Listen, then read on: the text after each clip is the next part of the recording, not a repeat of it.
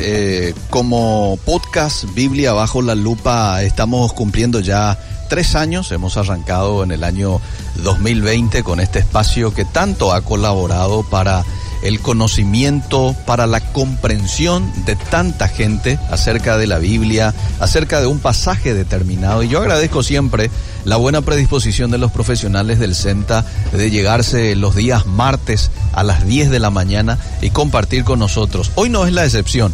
Hoy estamos aquí en el stand de Bristol en la expo y ellos se llegaron hasta acá para charlar un poco con nosotros, para compartir con la gente también, que algunos ya se están llegando aquí, este fans también del bloque.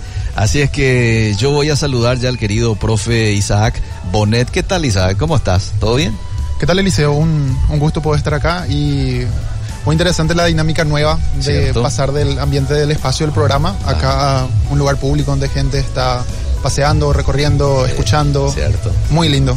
Bueno, llegaste bien. O- un poco más de tráfico Justo, seguramente. a tiempo. Sí, sí, sí. Pero lo que pasa es que mucha gente ya está de vacaciones, principalmente los niños. Y en un día como hoy, bueno, aprovechan para llegarse hasta acá. Aparte que el clima se presta, Isaac, para venir un poco Y en familia. Aprovecho para decirte, yo no participé hasta ahora en mi vida en una expo. ¿En serio? Nunca vine. Esta es prácticamente la primera vez que es tu que primera a vez. una. ¿Y Sí. qué tal la impresión? ¿Sí? Muy lindo. eh, como no conozco, no sabía qué esperar tampoco de una. Entonces, me llama la atención ver todas las cosas que están expuestas, cómo, cómo es que tiene una expo. Muy interesante. Siempre hay una primera vez y hoy te toca a vos, ¿verdad? Después seguramente te vas a dar un, este, un paseíto paseo. aquí por los diferentes stands, ¿no? Hay mucho, hay mucha dinámica. Un poco para la gente, eh, hay muchos estudiantes, muchos Sí, estudiantes. bastantes. Y también algo interesante que veo, Isaac, no sé si te has percatado, hay muchas familias, ¿eh? Y eso Sí. es importante, porque todo espacio que de pronto pueda tener un papá o una mamá para hacer algo significativo con los hijos, y es válido. Totalmente. Totalmente. Bueno, eh, hoy hablamos contigo acerca de el pecado de Adán, Sí. el pecado de Adán Y el nuestro. y el nuestro. ¿eh? A ver, ¿de qué se trata el tema? Desarrollalo, Isaac. Quizás para muchas personas ahora teniendo en cuenta nuestro ambiente, eh, suena un poco raro, esos términos ya no son tan conocidos, pero eh, por eso me gustaría empezar explicando un poco. Nosotros vivimos en un mundo civilizado, un mundo avanzado del siglo XXI, tecnología, eh, muchas de las limitaciones de los siglos anteriores están cubiertas, falta de alimento, eh, escasez de agua, peligro de morirse por enfermedades que ahora son sencillas como una gripe y cosas así. Todas esas cosas están superadas para nosotros y vemos que el hombre va avanzando en la tecnología y en el futuro y eso es prometedor, pero hay algo que no ha avanzado, hay algo que permanece y es la maldad dentro del corazón del hombre. Cierto. Solo por poner un ejemplo, nosotros vivimos en el siglo XXI, pero el siglo pasado tuvimos dos guerras mundiales. Paraguay sale de dos guerras bastante grandes también. Y las razones que motivaron todas esas guerras son, en, en el fondo, razones egoístas, razones malvadas del corazón del hombre. Vemos ahora mismo una guerra en Ucrania. Sí. O sea, sigue estando presente eso. Y a pesar de que avancemos y de que nos civilicemos, entre comillas, la maldad sigue estando ahí. Nosotros en nuestro país, ¿qué vemos? Vemos narcotráfico, Corrupción. corrupción, vemos sicariato y muchas cosas que están mal, que nacen del corazón del hombre. Y entonces nosotros podemos mirar nuestra sociedad, sin mirar la Biblia necesariamente todavía, mirar nuestra sociedad y decir, bueno, el hombre está mal. El hombre necesita ayuda, el hombre por naturaleza parece ser malo, Sí. inclinado hacia esa maldad. Algunas veces uno escucha de que el hombre es bueno por naturaleza, Ajá. pero parece que eso no es así cuando vos ves todas estas realidades que estamos mencionando. Ajá. Y entonces, hacia ahí, todo eso apunta a una realidad dentro del hombre que la Biblia le llama pecado. Ajá. Es una distorsión que lo ha alejado de Dios, lo ha apartado y ha hecho de que ahora él haga el mal y lo disfrute y se goce en eso. Quizás no todos eh, se ven familiarizados con la palabra pecado, pero pecado no es otra cosa que errar el blanco, ¿verdad? Ahora, lo que sí muchos están familiarizados, porque uno no necesita ser un estudioso de la Biblia para darse cuenta de, de el escenario que acabas de comentar o la problemática, ¿verdad? Sí. El ser humano está mal. citabas este, algunas guerras ya eh, que ya fueron eh, en el pasado, otras en el presente, la guerra de Ucrania, y otros rumores más, ¿no? Que se escuchan ahí en la zona de Corea del Norte, este, entre Estados Unidos y demás. O sea, definitivamente, y después todo lo que tiene que ver con el área eh, aquí nacional, ¿verdad?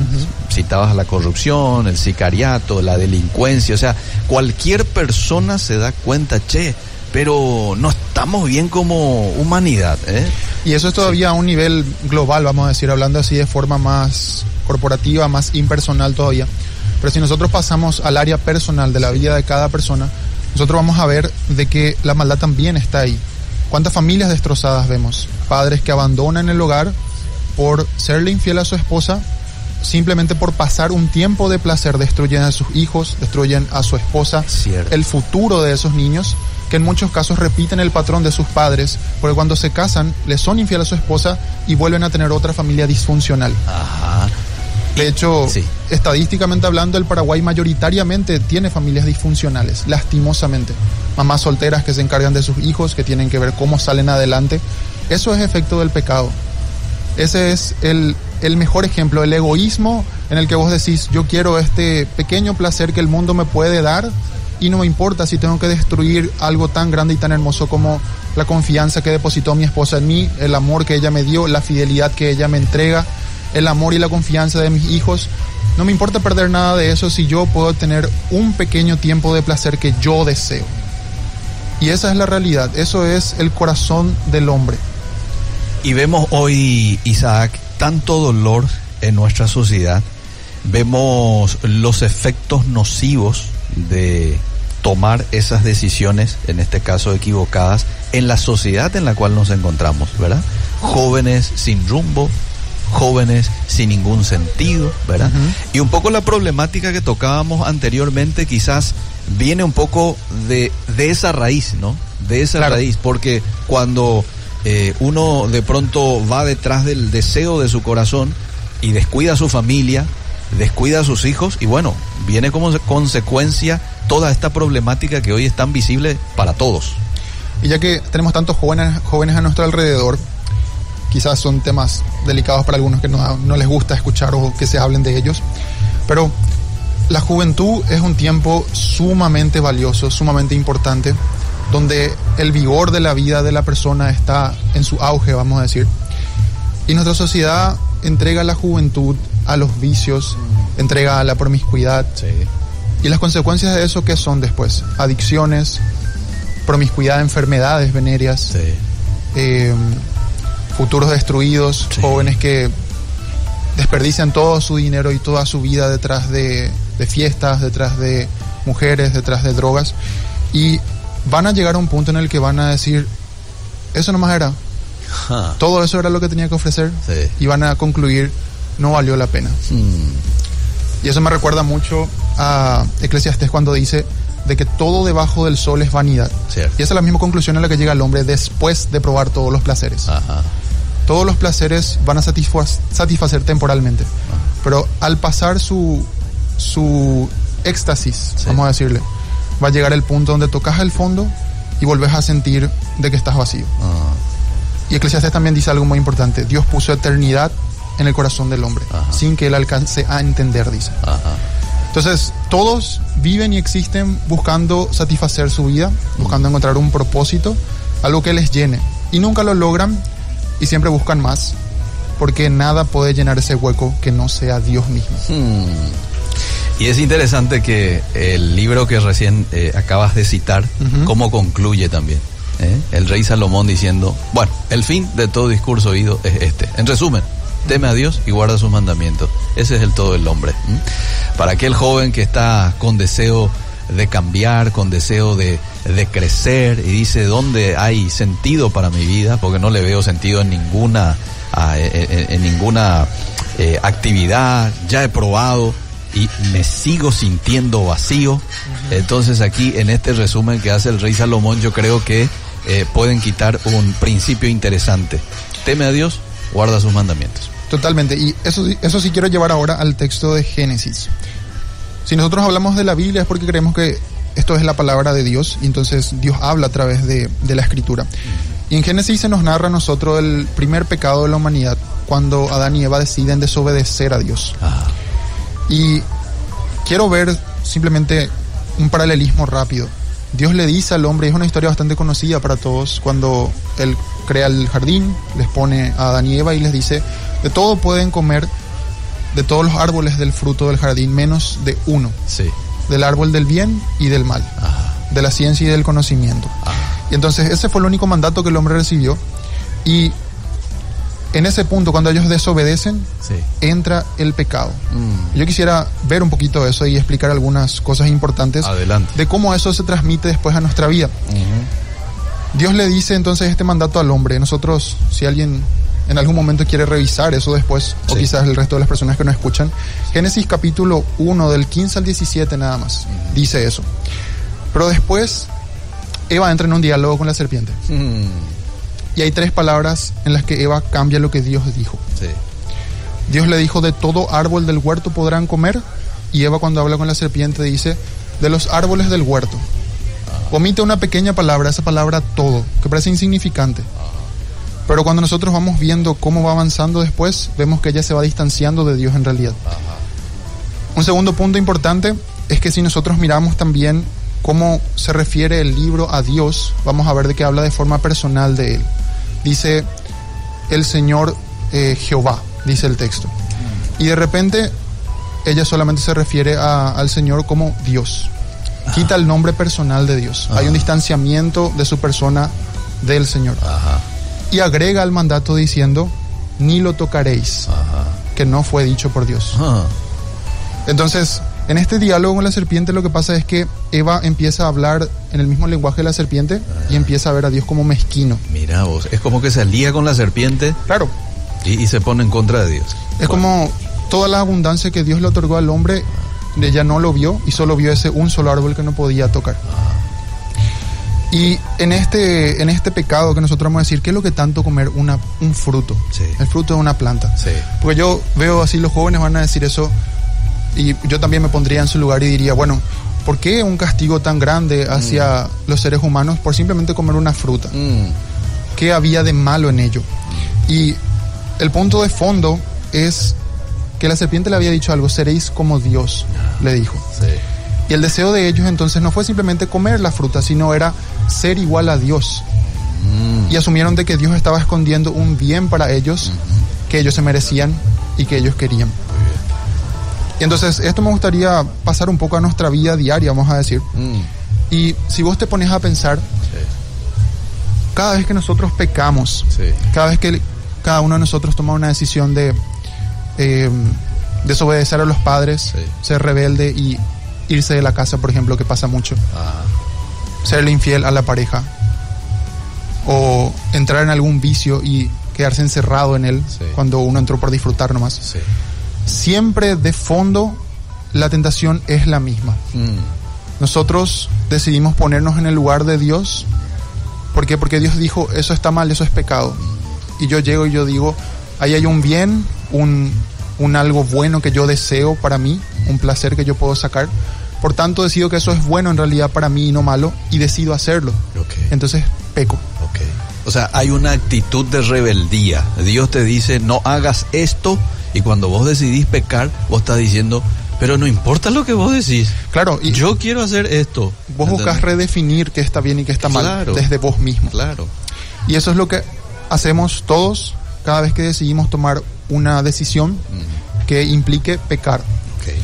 Entonces, la tentación del Edén, que para algunos va a sonar quizás como un cuento, como una fantasía, nomás lo que pasó ahí. Pero si la Biblia es en verdad la palabra de Dios, Sí. y Dios, vamos a asumir eso, si Dios existe realmente y lo que la Biblia dice es verdad, Sí. las verdades que se desprenden de ella, las consecuencias que tienen para nuestra vida, Sí. deberían de ser de suma importancia. Ajá. Porque si Dios existe y entonces al morir yo me voy a encontrar con Él, yo tengo que tomar una decisión seria e importante en esta vida. Mm, Si Dios no existe, comamos y bebamos, que mañana vamos a morir. cierto. No hay mucho, mucha implicancia de eso. Sí. Pero a la luz de una eternidad, Sí. tomar las decisiones de mi vida Sí. cambia totalmente.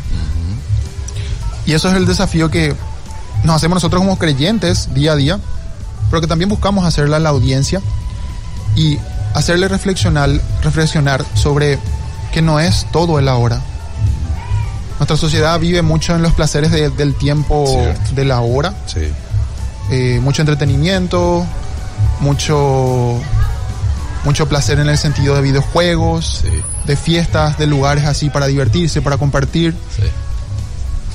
pero no pensamos mucho en lo trascendente. Es cierto, muy en el ahora, muy en el, en el lo que siento, en el placer momentáneo de hoy, pero no pensamos precisamente en lo que vos decís, ¿verdad? De que somos seres eternos, este, estamos un ratito aquí, después vamos a pasar a otra vida y la Biblia es muy clara en presentarnos qué es lo que hay detrás de esta vida material, visible, eh, hay un mundo más allá, ¿verdad? Y también te muestra la manera en que vos puedas tener garantizada tu entrada a ese lugar que dijo Jesús está preparando para cada uno de los que han aceptado a Él en su corazón en un momento. Jesús dijo, voy pues a preparar un lugar para vosotros, pero vendré otra vez Y los tomaré y los llevaré conmigo. Así que esa es la buena noticia hoy.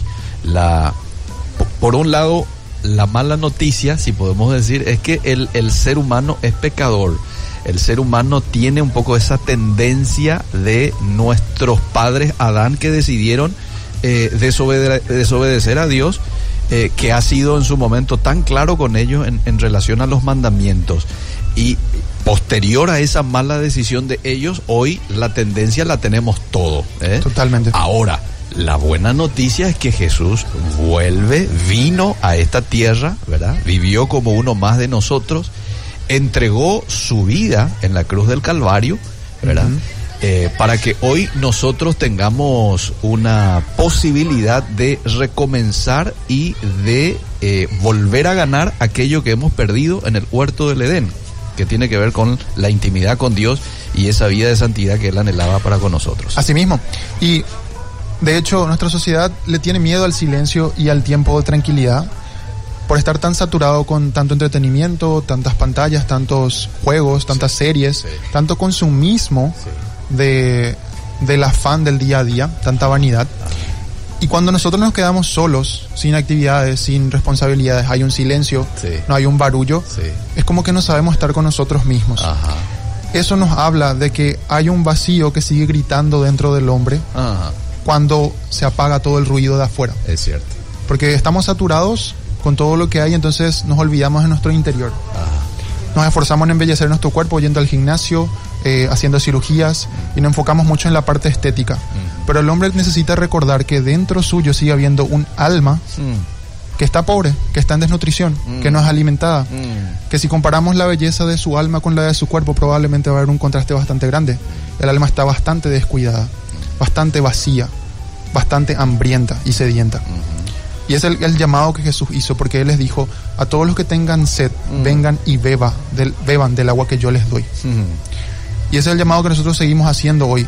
A pesar de que hayan pasado ya dos mil años, este mensaje sigue permaneciendo. Sigue vigente. Y la Biblia dijo una cosa, que va a pasar el cielo y la tierra, pero sus palabras iban a permanecer. Mm. Y eso es algo que nosotros tenemos que saber y el, el hecho de que estemos hablando hoy de esto todavía es un testimonio de eso. Tal cual, tal cual. Y ha sido muy oportuno en esta mañana en elegir este tema en particular para compartirlo desde acá. Yo quiero agradecerte muchísimo tu tiempo, Isaac, el que hayas tocado este tema tan, eh, tan vigente, ¿no? Que involucra al, al ser humano pecador. Pero no te has quedado solamente en ello, sino que nos has mostrado el camino que debemos de tomar para, bueno, este, encontrar la medicina a este problema llamado pecado.